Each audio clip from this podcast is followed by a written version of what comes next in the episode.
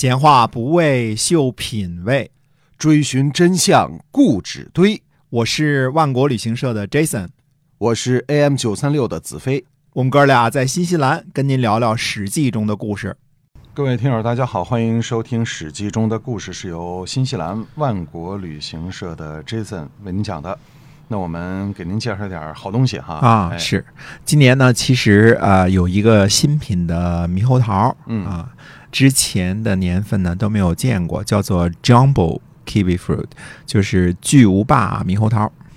特别大哈，特别大，哎，这个巨无霸猕猴桃呢啊是黄金猕猴桃啊。首先看它的甜度和酸度都非常的适口啊，不是那么特别的酸啊。就是那个肉是金黄色的，是吧？哎，对对，大家都知道绿色的猕猴桃呢会稍微的酸一点儿酸对啊，稍微酸一点儿。嗯，但是这个金黄的猕猴桃呢，通常都是不是特别大的，像鸭蛋比鸭蛋大一些哎啊，嗯。但是今年的这个新品呢，它叫做巨无霸的，那确实有它的道理。那么，呃，往中国出口的呢，大约它的个头呢在二百克到啊二百一十克到二百三十克之间，就是差不多快半斤了。半斤一个猕猴桃啊，对的。嗯，当然，其实跟任何国家一样呢，最好的品种呢都是出国的，都是出口的，口的对嗯，嗯都是出口的。新西兰本地的呢，能吃到的这种巨无霸猕猴桃呢，是一百三十克到二百一十克左右，哦所以最顶级的都出口到中国去了，呃，非常非常的好吃啊，吃一个特别的过瘾，啊是就是你想想啊，比苹果还大的一猕猴桃是怎么样吃法啊？这个饭量饭量不是那么大的一个就饱了，是吧？巨无霸真是巨无霸猕猴桃，而且啊口感非常的好，希望大家看看啊。那么在对，在万国大家就可以购买到这种猕猴桃。微信里搜索一下“万国到家”啊，你就找到了，找这个直邮中国的是吧？对，一定要找直邮中国的。哎嗯，那么还接着讲《史记》中的故事啊。呃，陈胜被杀之后呢，陈胜原来的捐人将军吕臣收集军队，取名苍头军啊。这个捐人就是三点水一个捐啊，这个嗯三点水这个捐呢涓，涓细流这个是吧？啊，涓涓细流的这个涓啊。嗯，那么，嗯、后世呢，很多时候把中捐啊当做太监的这个代名词啊嗯。那嗯捐人呢，就是伺候人的人啊。啊，原来呢，他是从伺候人的人升为将军的这个吕臣。收集军队呢，取名叫苍头军。嗯呃，吕臣从新阳起兵，我们不知道新阳在哪里啊，应该在陈附近不远。嗯，那么又攻克了陈，杀了庄谷，等于给陈胜报了仇了。呃，仍旧把陈呢称作楚国。哎，嗯，原来陈胜呢占领陈之后呢，命令智人宋留引兵呢平定南阳，从南阳进入武关。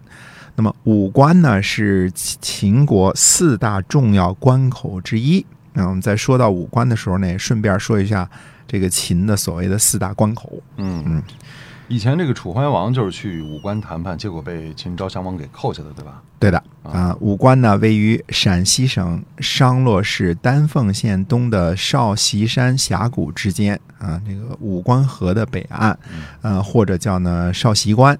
呃，丹江呢曾经是中国很著名的一条河流啊，嗯因为从航运来说呢，它是呃差不多属于偏西北西南地区的一个沟通的一个重要的一个航道。嗯在二十世纪四十年代之后呢，随着民国时期公路和铁路运输的发展呢，丹江航道才慢慢失去了重要性哎。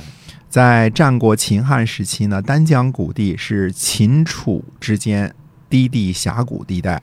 呃，商鞅的封地呢，大约是五关前后六百里。嗯。商嘛，这个地方你看现在叫商洛市，对吧？哎那么，呃，商洛市呢，实际上现在有很多什么，呃，类似商鞅大道啊、广场啊之类的，好多都以商鞅命名的，嗯。也是取个人名的这个这个流量吧，占个人名的流量是吧？啊，呃，那么这里呢，也是秦国最早从楚国手里抢来的土地。这以前我们都讲过啊，大约是秦惠文王时期就开始了。那么张仪对吧，在其中立了很大的功劳。秦国在此呢设立要塞，最主要防备的就是楚国。同样呢，在丹江的下游，呃，有楚国的紫荆关。那么在楚国来说呢，这里也是要防御秦国的。呃，所以武关呢是秦国西南方向非常重要的关口。这里呢是秦国联系豫西南和楚国的通道。那另一个关口肯定就是函谷关了。没错啊，函谷关以前我们讲过很多，有一集我们专门讲函谷关的问题啊。后来在进士呢又往前挪了一步，就是潼关，对吧？哎，那么它地处呢就是黄河拐弯，也就是说陕西、山西、河南三省交界的地方。呃，相对于东方诸侯来说呢，秦的函谷关实在是呃易守难攻啊，非常难于打破。那另外两个关口呢？啊、另外两个关口，一个是宝鸡附近的大散关，这个不用解释了啊，这里是防御西戎的重要关口，从西西周那时候呢就开始就非常重要了，对吧？呃，另外一个呢是萧关，萧关呢位于今天宁夏固原市东南，这里主要是用来抵御北方游牧民族的。可以说，在秦的时候啊，只要是这四个关口防守住了，呃，关中呢基本上就是固若金汤了。嗯嗯，可能是秦楚之间久无战事的缘故啊。总之呢，陈胜派去的宋刘啊，也没什么名声，居然打破了五关。那岂不是可以继续向秦国方向推进了？可是这时呢，章邯率兵攻占了陈啊，也打败了陈胜。之后呢，秦军很快又夺回了南阳。这时呢，宋刘不可能孤军深入到秦国，后面的补给后勤都跟不上。嗯，但是呢，也无法回南阳了，因为那里又姓秦了嘛。对，啊，于是呢，宋刘呃往东到达了新蔡，在这里遭遇了秦军，啊，宋刘倒是痛快，直接投降了。结果呢，秦军把宋刘传至咸阳，车裂宋刘，哟天下立威啊！在秦朝的眼中是不允许反贼投降的，是吧？哎，嗯再说呢，秦家等人啊，杀了陈王派去的监军，自己算是独立了啊。后来听说呢，陈王战死，就推举了景驹为楚王。景是楚国的国姓啊，这个之一啊，肯定景啊、熊啊。昭啊，这些啊都是原来的王族啊，曾经当过令尹的，哎都是王的这个叔伯兄弟啊。呃，于是呢，他们就把兵马呢带往东部，准备在定陶攻击秦军啊。定陶也是一个交通要塞啊。嗯呃，攻击之前呢，总得找个帮手啊，于是就派了使节叫公孙庆去齐国呢联络。嗯、齐王田丹就说呢，说听说陈王已经战败，不知其生死，楚国怎么不和这个齐国商量一下就立了王啊？嗯那公孙庆说呢，说齐国立齐王的时候也不跟楚国商量，那楚国立楚王的时候哪里需要跟齐国商量啊？再说是楚国首先起事的，理应号令天下。嗯那齐王怎么回答的？齐王田丹就直接把公孙庆给杀了。哦，看来在乱世当个使者也挺危险的，游说不成反倒成了刀下鬼哈。是的，哎，这个时候呢，秦的左右校啊，校呢这个官儿呢，在这个时期呢，好像有所上升，因为以前我们说校是很低级的嘛，呃，这个呢，应该是左右校，应该是左右校尉的这个简称。嗯。这个左右校呢，就再次攻击陈，那么吕臣呢败走，呃，吕臣呢又收集败兵，嗯、就和英布会合在了一起。英布呢，呃，带领兵马又攻击秦的左右校，啊、在清波大破秦军，呃，又把陈呢拿了回来，称作楚国。呃，英布啊，这是秦末的非常勇猛的一位悍将。嗯，英布的这里算是英布的出场亮相啊。嗯呃，我们需要介绍一下这位英布啊。这英布是何方神圣啊？哎，英布呢又称为情布，就是往脸上刻字儿的情形的那个情啊。嗯，这样说来，这个情布也是个配军是吧？嗯，是的，嗯，看大家看过这个林冲啊，哎是吧脸上？刺字是吧？脸上刺字啊，拿墨再一染，嗯让大家都知道这人是个贼配军贼配军，对的，犯罪犯啊。嗯呃，不过呢，别人受了情刑都是等于痛苦万分吧，对吧？这嗯又丢人又又痛苦，是吧？啊，还得干苦力。但是情部受刑之后呢，却开心的大笑。哎，有这种事儿？哎，实际上说呢，说秦部呢姓英氏啊，这里啊就是到了秦末的时候啊，姓和氏就开始有混用的现象了。呃，虽然到西汉才开始这种方式正规起来啊，一方面呢是因为秦荡平六国，贵族呢都被消灭了，而秦王呢连自己的子弟都不封。对吧？不给封地嘛，所以古老的什么姓氏啊、封姓啊这些啊，也都不那么讲究了。